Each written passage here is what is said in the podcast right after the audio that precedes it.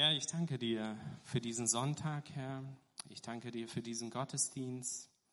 Ich danke dir, dass du hier bist, mitten unter uns durch deinen Heiligen Geist. Dass du jeden, ja, deinen Arm ausstreckst, Herr. Und ich bete, dass wir das ergreifen, Herr. Ja, und ich bete, dass du durch Nico sprichst, Herr. Dass du ihn segnest, Herr. Danke, dass du ihn gebrauchst, Herr.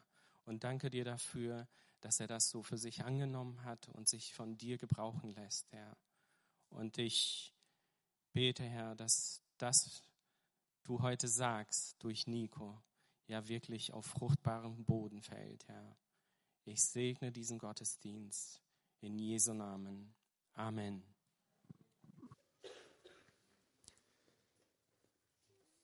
Ich möchte gleich einsteigen mit dem Predigttext aus dem Lukasevangelium Kapitel 1 ab Vers 26. Als Elisabeth im sechsten Monat schwanger war, sandte Gott den Engel Gabriel zu einer unverheirateten jungen Frau, die in Nazareth, einer Stadt in Galiläa, wohnte. Sie hieß Maria, war noch unberührt und war mit Josef, einem Mann aus dem Haus Davids, verlobt. Sei gegrüßt, dir ist eine hohe Gnade zuteil geworden, sagte Gabriel zu ihr, als er hereinkam. Der Herr ist mit dir. Maria erschrak zutiefst, als sie so angesprochen wurde und fragte sich, was dieser Gruß zu bedeuten habe. Da sagte der Engel zu ihr, Du brauchst dich nicht zu fürchten, Maria, denn du hast Gnade bei Gott gefunden. Du wirst schwanger werden und einen Sohn zur Welt bringen, dem sollst du den Namen Jesus geben. Er wird groß sein und wird Sohn des Höchsten genannt werden. Gott, der Herr, wird ihm den Thron seines Stammvaters David geben. Er wird für immer über die Nachkommen Jakobs herrschen und seine Herrschaft wird niemals aufhören. Ein bekannter Text, gerade so in der Weihnachtszeit, ja, lesen wir ihn und hören wir ihn auf verschiedenen Arten und Weisen immer und immer wieder. Hast vielleicht schon hundertmal diesen Text gehört oder gelesen?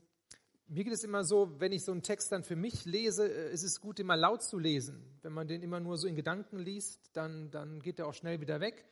Also wenn man den Text laut liest und dann darauf achtet, was spricht mich jetzt auch gerade an und wo bleibt vielleicht meine Aufmerksamkeit hängen bei diesem Text, sondern kann man manchmal entdecken, auf was Gott bei mir ähm, Wert legt und wo er mich ansprechen möchte durch diesen Text. Als ich das gemacht habe, bin ich an einem Wort hängen geblieben, ähm, worauf ich dann gekommen bin. Und das ist dieses kleine Wort Gnade. Ähm, das ist mir noch nie so richtig aufgefallen hier in diesem Zusammenhang, aber hier spricht der Engel tatsächlich zweimal von Gnade. Einmal in Vers 28, da sagt der Gabriel zu Maria, dir ist eine hohe Gnade zuteil geworden. Und dann in Vers 30, du hast Gnade bei Gott gefunden.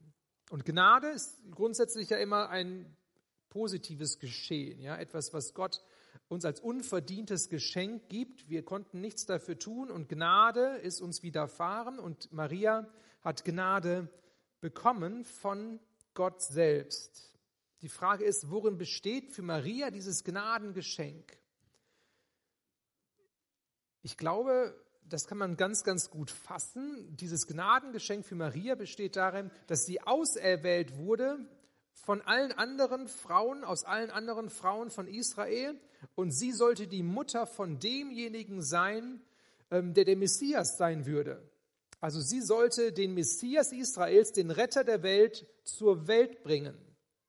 Das ist ein Gnadengeschenk. Ja? Da hat sie sich nicht irgendwie vorher das ausgedacht und ausgemalt und dafür gearbeitet und gerackert, damit sie in diese Position kommt, sondern sie, das fiel einfach in ihr Leben. Sie hat sich nicht besonders qualifiziert dafür, sondern Gott hat es ihr geschenkt. Was für eine Ehre, was für eine Wertschätzung.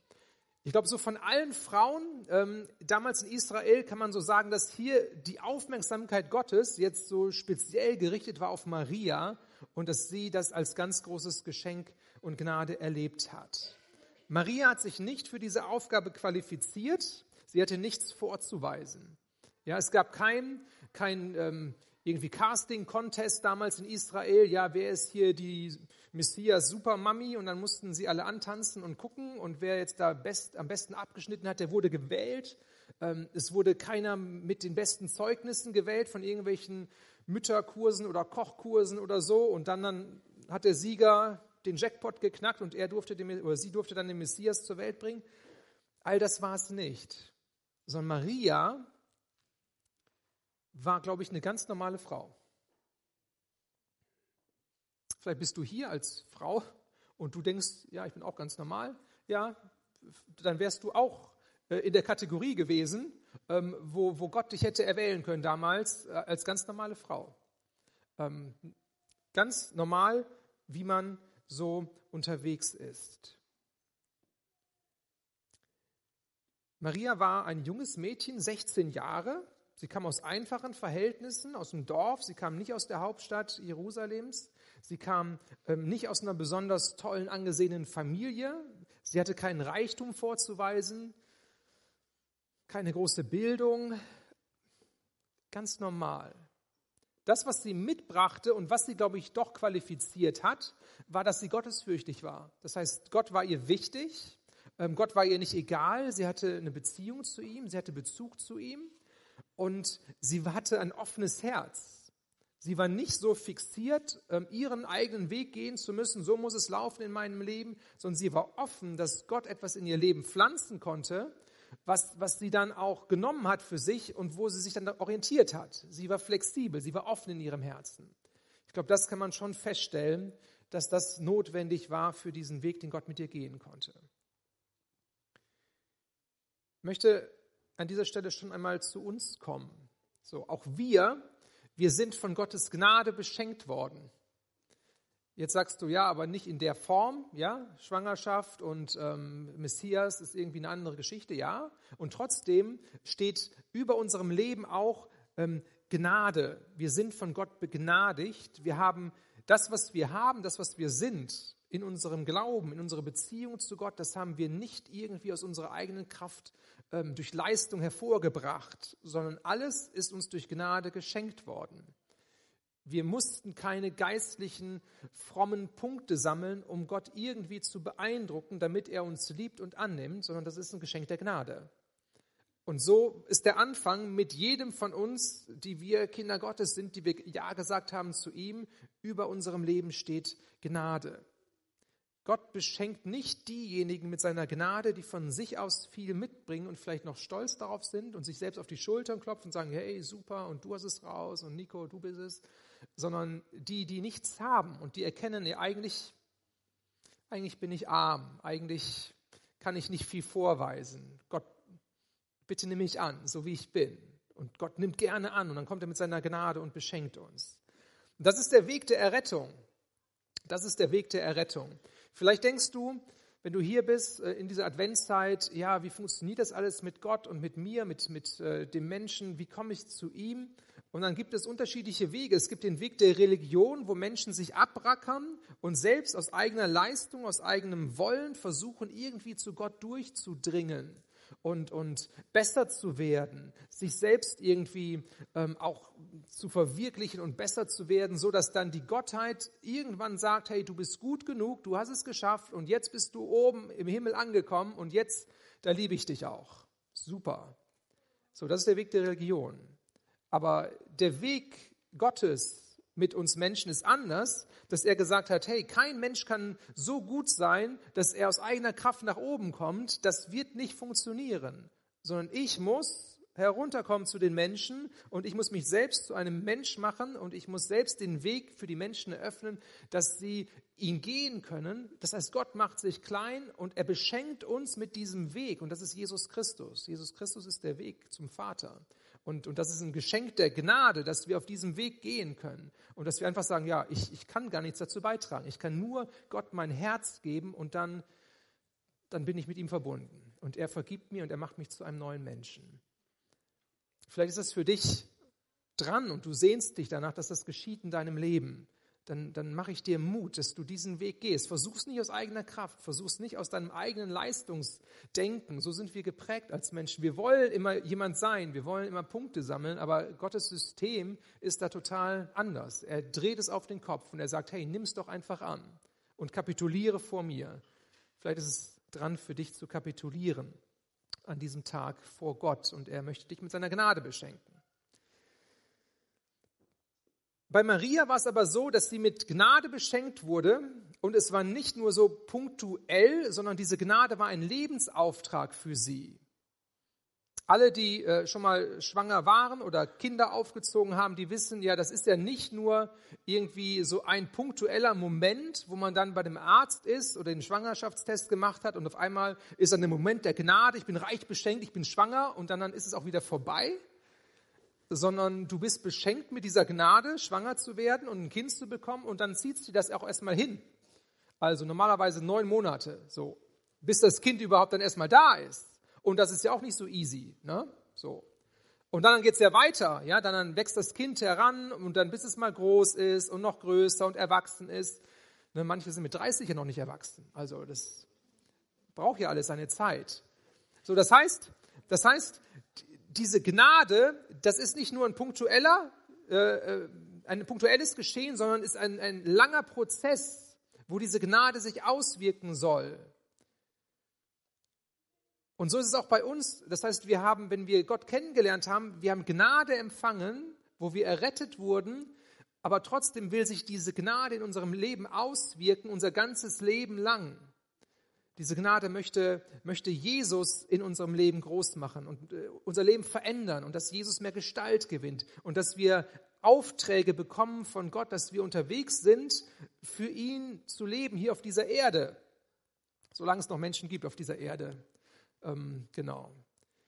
Das heißt, diese Gnade, die, die ist mehr als nur ein kurzer Moment. Sie zieht sich durch unser Leben.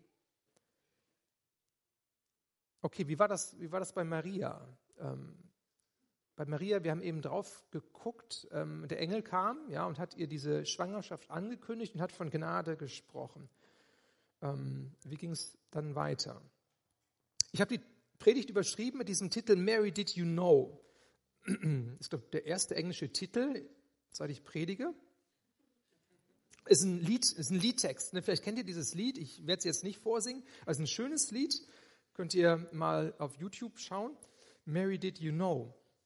Da geht es vom Text her darum, dass Maria so die Frage gestellt wird, Maria, wusstest du schon am Anfang, als du schwanger warst oder als du das Jesus-Baby auf deinem Arm hattest, wusstest du schon, was aus diesem Jesus-Baby werden würde, wenn es denn groß ist. Also wusstest du schon, Maria, ähm, als du das Jesus-Baby auf deinem Arm hieltest, dass dieses Jesus-Baby als Mann später auf dem Wasser gehen würde? Wusstest du schon, dass dieses Jesus-Baby später als Mann Kranke heilen würde, Tote auferwecken würde? Wusstest du, dass dieses Jesus-Baby zu Menschenmassen predigen würde?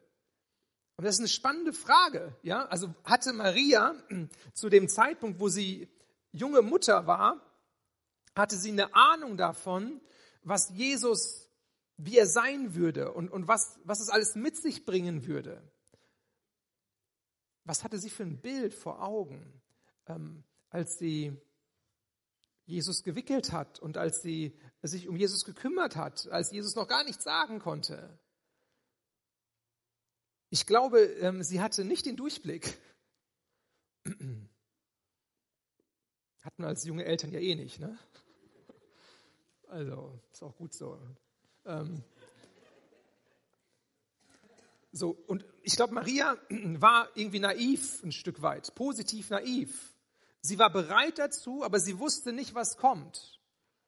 Sie wusste nicht, was das Leben mit sich bringen würde, weder für sich noch für ihren Sohn. Der Engel hat zu ihr gesagt, du hast Gnade bei Gott gefunden.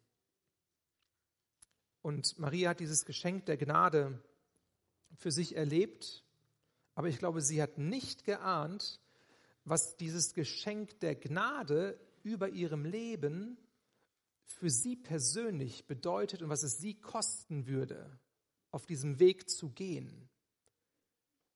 Ich glaube, das hat sie nicht ganz überblickt. Für Maria war nämlich dieser Weg der Gnade nicht nur nett, nicht nur locker und leicht, nicht, nicht easy peasy, juhu, ich bin die Mutter des Messias und klasse, ich bin Maria und alle werden später noch von mir reden und so. Das, das war nicht easy.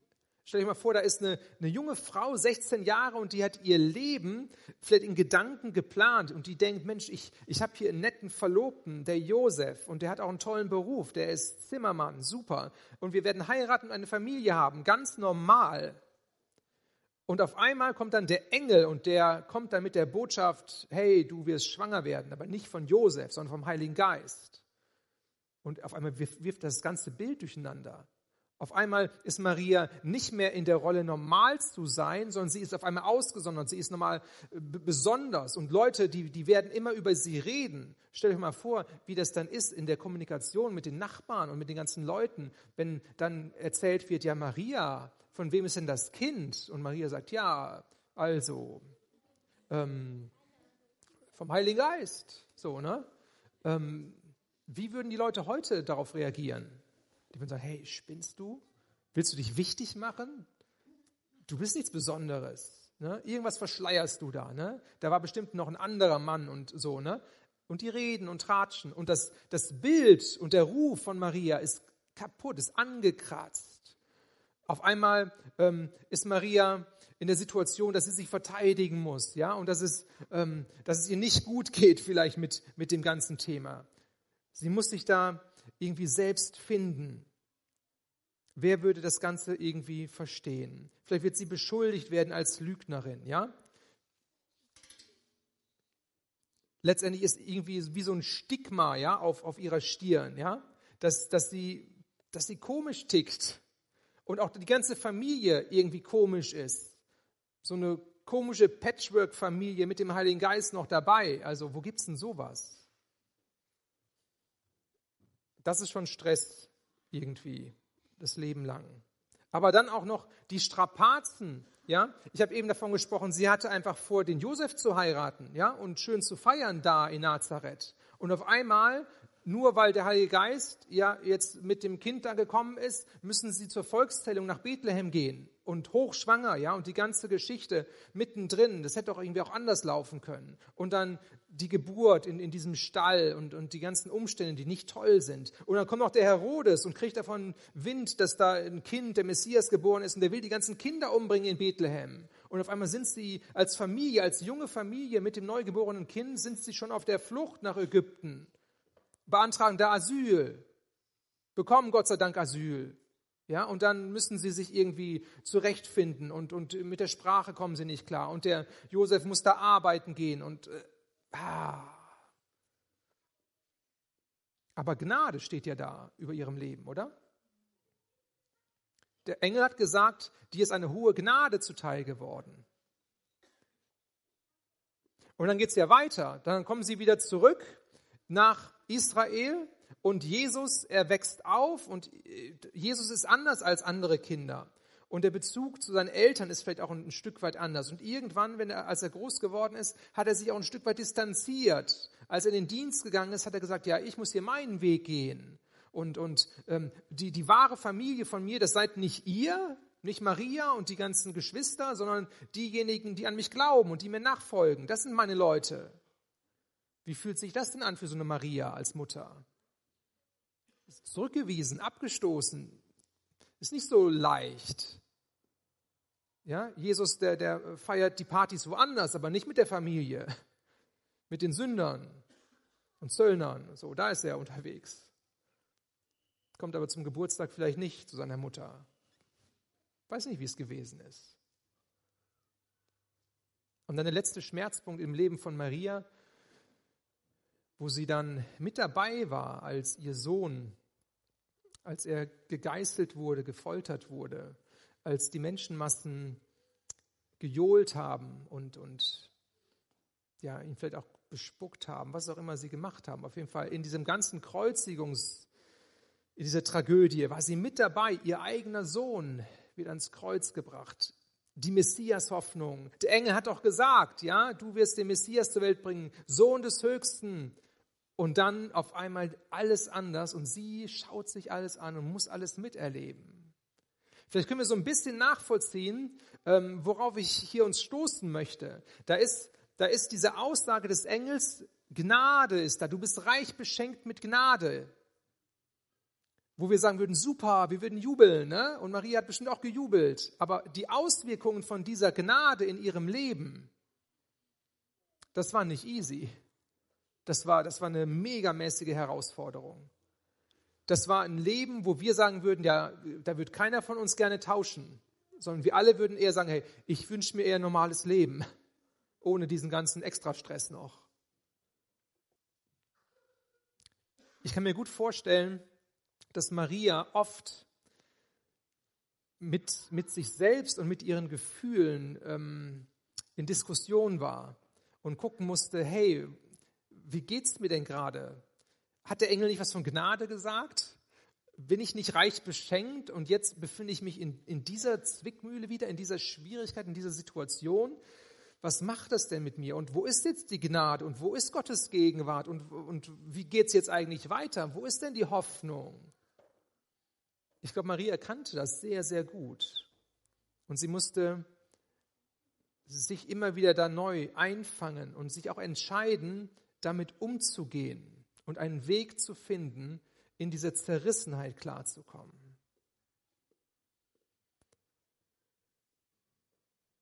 Wahrscheinlich wird sie sich oft an den Anfang der Geschichte erinnert haben, an die Schönheit des Engels, an das, was er gesagt hat, an die Zusagen über Jesus. Und das wird ihr irgendwie Kraft und Mut gegeben haben. In diesem Bibelabschnitt, ein bisschen weiter am Ende, da wird so diese Grundhaltung von Maria deutlich, wie, wie sie unterwegs war. Und ich glaube, das hat sich durch ihr ganzes Leben gezogen. Nachdem der Engel dann da war und seine Botschaft gebracht hat, da sagte Maria, ich bin die Dienerin des Herrn. Was du gesagt hast, soll mit mir geschehen. Wörtlich äh, steht hier, ich bin die Sklavin des Herrn. Das finde ich krass, ja. Also sie als junges Mädchen und sie sagt, okay, ich kapituliere hier mit meinen ganzen menschlichen Ambitionen, mit meinen Plänen, mit meinen Absichten von dem Leben, wie das Leben aussehen könnte und sollte. Und ich sage, ich bin die Dienerin des Herrn. Ich, ich will nur das tun, was der Herr sagt. Ich bin die Sklavin des Herrn. Er ist mein Meister. Er soll bestimmen dürfen. Und auch da, Klammer auf, hat sie bestimmt nicht genau gewusst, was das heißen würde in ihrem weiteren Leben bis in die letzte Konsequenz. Aber sie war bereit, diesen Weg zu gehen. Und ich glaube, dass sie immer wieder so gebetet hat, ja, wo sie gesagt hat, okay, ich bin, ich bin nur Gottes Dienerin. Gott bestimme du, Gott leite du mich. Ich vertraue dir, dass deine Zusagen wahr sind. Ich vertraue deiner Gnade in meinem Leben. Und sie hat sich immer wieder da reinbegeben und Entscheidungen getroffen. Und diese vollkommene Ergebenheit, die, die beeindruckt mich. Die beeindruckt mich. Ich möchte nochmal auf unser Leben kommen. Wir sind begnadigt.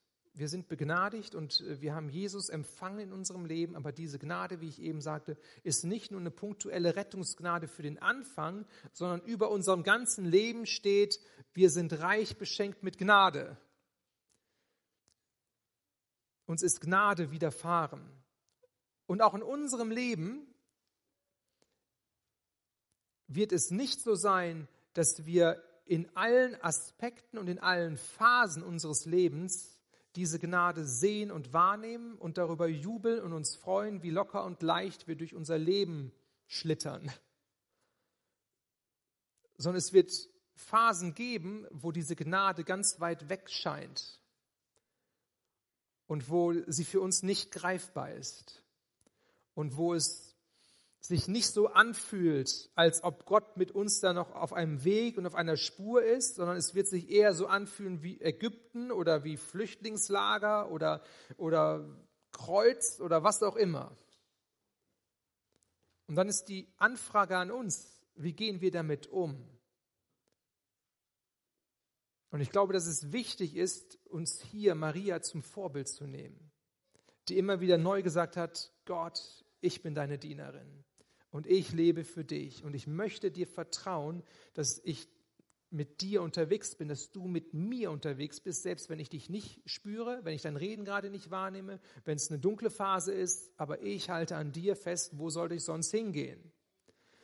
Und Maria, sie hat hier in dieser Situation zwei Zusagen bekommen vom Engel und die möchte ich uns in unser Stammbuch schreiben heute Morgen.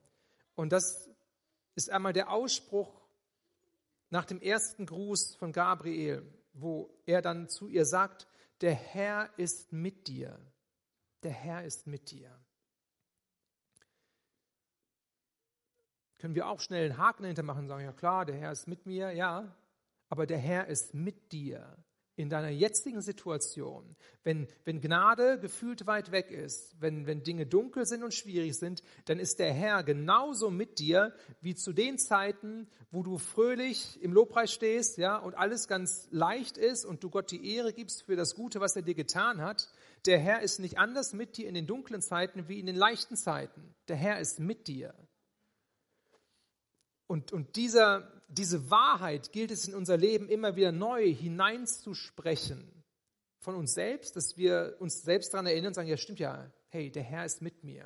Das ist seine Zusage, das ist sein Wort, das ist seine Wahrheit. Der Herr ist mit mir, gerade jetzt. Ich sehe es nicht, ich spüre es gerade nicht, aber er hat es gesagt und dann stimmt es auch.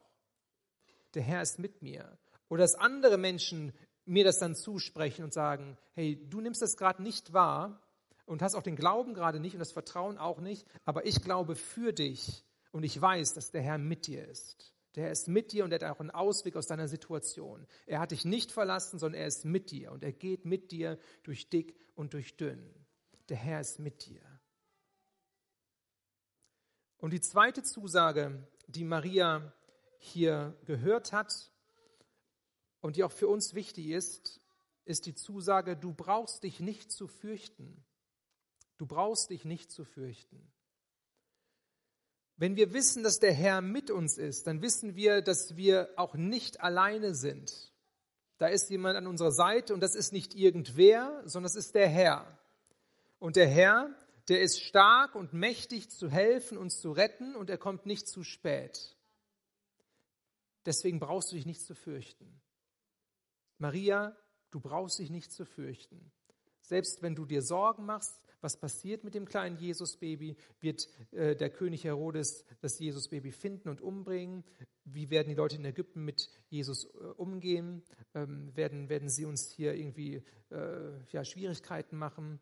Wie wird das laufen? Fürchte dich nicht. Fürchte dich nicht. Du brauchst dich nicht zu fürchten, weil der Herr mit dir ist. Vielleicht sagst du gerade jetzt, ja, aber was ist, wenn ich mich doch fürchte und wenn ich doch Angst habe und wenn, wenn da Sorge ist und, und all diese Dinge da sind, ähm, was soll ich dann machen? Wie gehe ich denn dann gut damit um? Dann hast du die Möglichkeit zum einen, dass du, dass du sagst, okay, ich, ich will mich nicht fürchten und ich verdränge diese Angst und die Angst, die hat in meinem Leben keinen Platz und ich schiebe sie weg und ich tue mal so, als ob ich mich nicht fürchte, weil ich soll mich ja nicht fürchten, weil Gott ja da ist, den ich jetzt aber auch gar nicht wahrnehme. Und man überspielt die Angst, die eigentlich da ist, und man drückt sie weg. Und man denkt, ja, ich darf ja auch nicht Angst haben, weil ein guter Christ der hat auch nie Angst. Das stimmt nicht. Das ist kein guter Umgang mit Angst. Das ist äh, eine Verschleierung der Tatsachen, so wird man das im anderen Zusammenhang sagen, ja? Das ist nicht der Wahrheit ins Auge schauen, sondern irgendwie die Wahrheit verdrängen. Ich möchte dazu einladen, dass wir, wenn wir Angst haben und wenn wir Furcht empfinden, dass wir diese Angst sehr wohl wahrnehmen und dass wir in unser Leben schauen und sagen, hey Nico, ähm, du hast jetzt gerade mal echt Angst. Da, da, da ist was in mir und das, puh, das ist nicht so leicht. Und mal drauf zu schauen auf diese Angst und festzustellen, ja, massive Angst. Ich weiß gar nicht jetzt genau, wo sie herkommt, aber die ist jetzt mal gerade da. Und das dann auch nicht zu klassifizieren, das darf ja gar nicht sein und das ist böse und ne, eigentlich dürfte ich das gar nicht fühlen, sondern diese Gefühle wahrnehmen, die da sind. Denn nur das, was du wahrnimmst in deinem Leben und was du betrachtest und dem, wo du einen Raum öffnest, nur das kannst du ins Licht bringen zu Gott. Und nur das kann er verändern, weil du es anschaust und dem einen Raum gibst und einen Rahmen gibst und es ihm hinhältst. Das, was du verdrängst und wo du so tust, als ob es nicht da wäre, aber es ist trotzdem da, hat es keinen Raum und es, es kann nichts Gutes bewirken, sondern es wabert irgendwo in deinem Leben herum und es kommt an unterschiedlichen Stellen wieder raus. Also wenn du Angst hast, schau hin, schau, schau hin und, und gib dieser Angst einen Raum und, und halte diese Angst ganz bewusst Gott hin und sag, Gott, ich bin ein kleiner Mensch, ich habe Angst. Ich bin ein kleines Kind und ich habe Angst. Ich brauche dich als meinen Vater, dass du mir diese Angst nimmst. Ich, ich brauche deinen Frieden. Ähm, verändere du mich, berühre du mich mit deiner Heilungskraft. Tu etwas an mir, dass diese Angst weggeht. Aber sie ist da. Sie ist erstmal da. Und Gott wird, glaube ich, helfen. Und Gott wird dir dienen an diesem Punkt.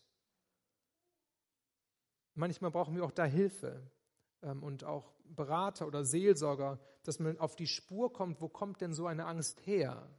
Das hat oft ja irgendwelche Ursachen. Und da kann man mal drauf schauen und sich damit beschäftigen. Gott gibt Zusagen für unseren Weg. Wir alle, wir sind unterwegs unter diesem Schirm der Gnade und wir alle wissen, es gibt diese leichten Zeiten und es gibt die schweren Zeiten. Und für die schweren Zeiten gelten gerade dann die Zusagen, wo Gott sagt zu uns, ich bin bei dir, ich bin mit dir und du brauchst dich nicht zu fürchten. Und Gott, er führt uns durch diesen Weg hindurch mit, mit seinem Plan, mit seiner Geschichte. Und das ist eine andere Geschichte als unsere Geschichte, die wir uns am Anfang vielleicht ausgemalt haben, als 16-jähriges Mädchen, als 16-jähriger Junge, wo wir gedacht haben, wow, so stelle ich mir mein Leben vor. Es wird eine andere Geschichte sein, aber es wird Gottes Geschichte sein und es ist eine gute Geschichte, weil Gott mit drin ist und weil er wirkt und weil er handelt und weil er präsent ist. Ich möchte Daniel Rakowski nach vorne bitten und auch die Lobpreiser.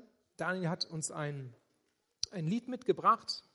Ähm, was sehr intensiv ist und was gut hierzu passt. Ist auch Englisch, der deutsche Text wird eingeblendet. Ähm, lasst das doch einfach auf euch wirken und dann wollen wir gleich in eine Zeit gehen, wo wir vor Gott sind und wo wir ihn einladen, dass er an uns wirkt.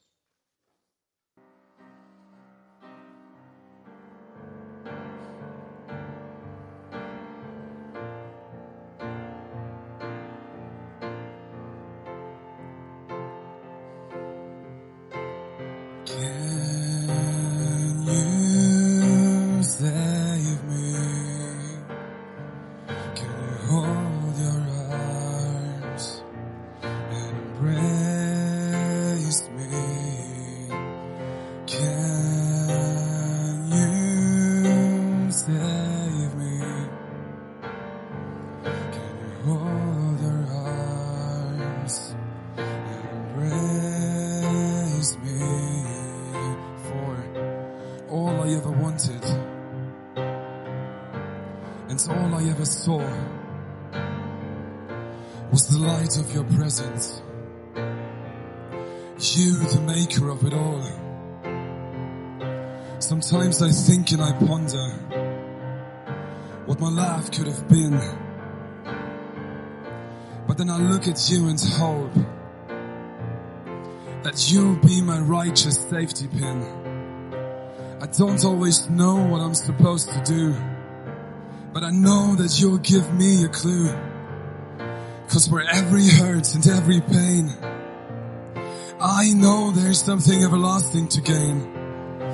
For every time that I struggle, and every time someone says that I'm not good enough, you lift up my face and tell me, my son, you're more than enough. So how did I deserve this grace? How could you have saved my face? How dare you touch me when I was down? Why would you give me this crown? I'm not royalty. I don't belong to this fruitful tree. I've been cut and cast aside. So I can't be your future bride. So why do you look this way? Why is your arm extended halfway? Why do you smile when you look at me? And why do you invite me to be part of that tree? I've sinned and I'm so far away that I won't be seeing the end of day. But I've heard you call my name. So I'll respond and give you all my shame. I know my thoughts are keeping me down. But just this once I'll accept this crown. Just once I'll accept who you say I am. Just once I'll give you all I can. Can you save me? Can you hold your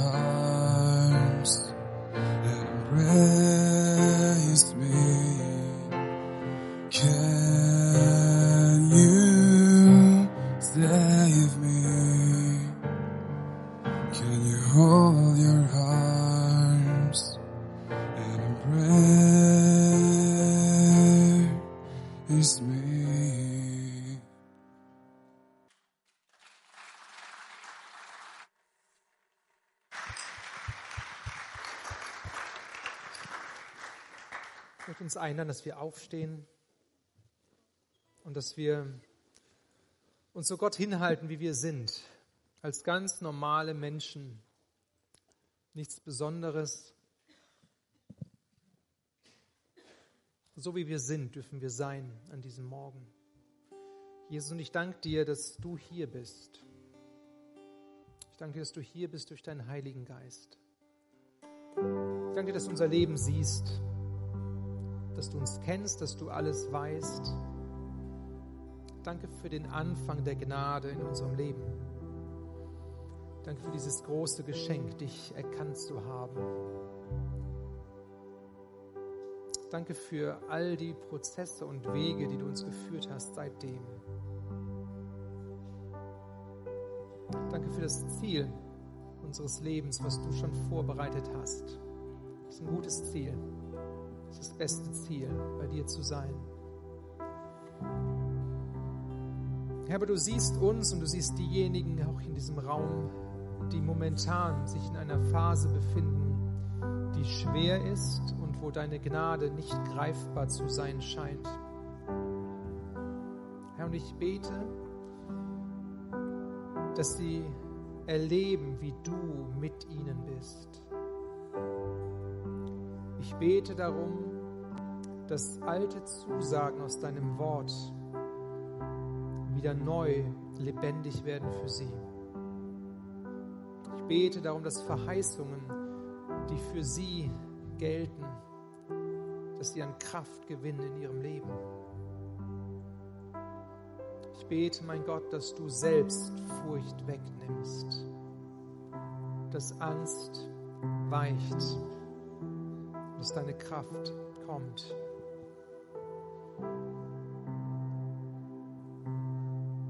Jesus, ich bete darum, dass du uns Offenbarung darüber gibst, wie du mit uns unterwegs bist, wo du zu finden bist. Beschenk du uns mit deiner Nähe.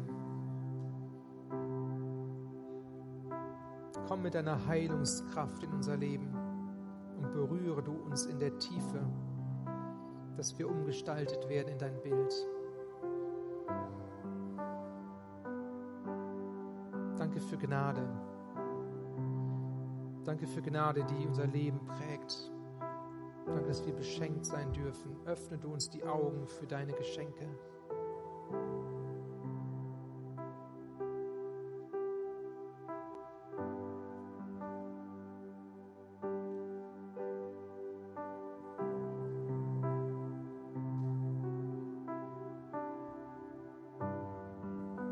Vielleicht spürst du in dir so einen Kampf. Einen Kampf, Entscheidungen zu treffen. Eine Entscheidung des Vertrauens auszusprechen. So wie Maria, die gesagt hat, Herr, ich bin deine Dienerin.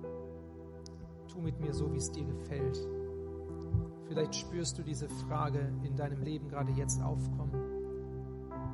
Du spürst auch dieses Zurückhalten und diese, diese Angst, sich darauf einzulassen, diese Angst auf dem Wasser zu gehen und was ist, wenn das Wasser nicht trägt? Was ist, wenn ich doch ganz alleine bin?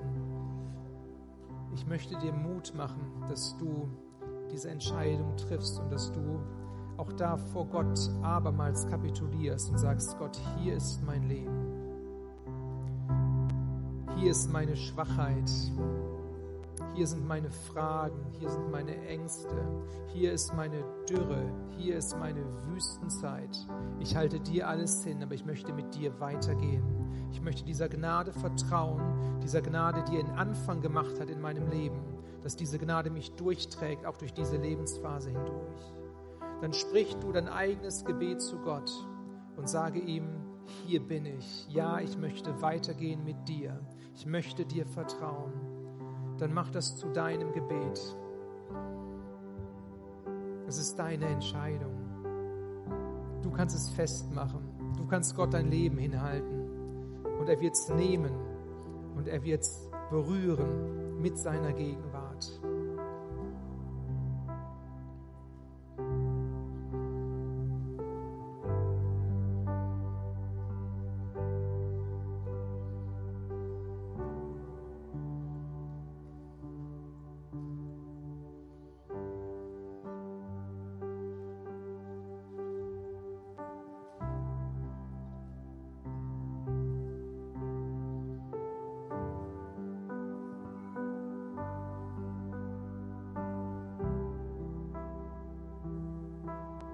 Warte nicht darauf, dass Gefühle sich einstellen zuerst und dass alles wieder leicht ist, bevor du eine Entscheidung triffst, sondern du wirst eine Entscheidung treffen müssen, auch wenn Gefühle noch nicht da sind und auch wenn die gefühlte Gegenwart Gottes noch nicht da ist und auch wenn die Umstände sich noch nicht geändert haben.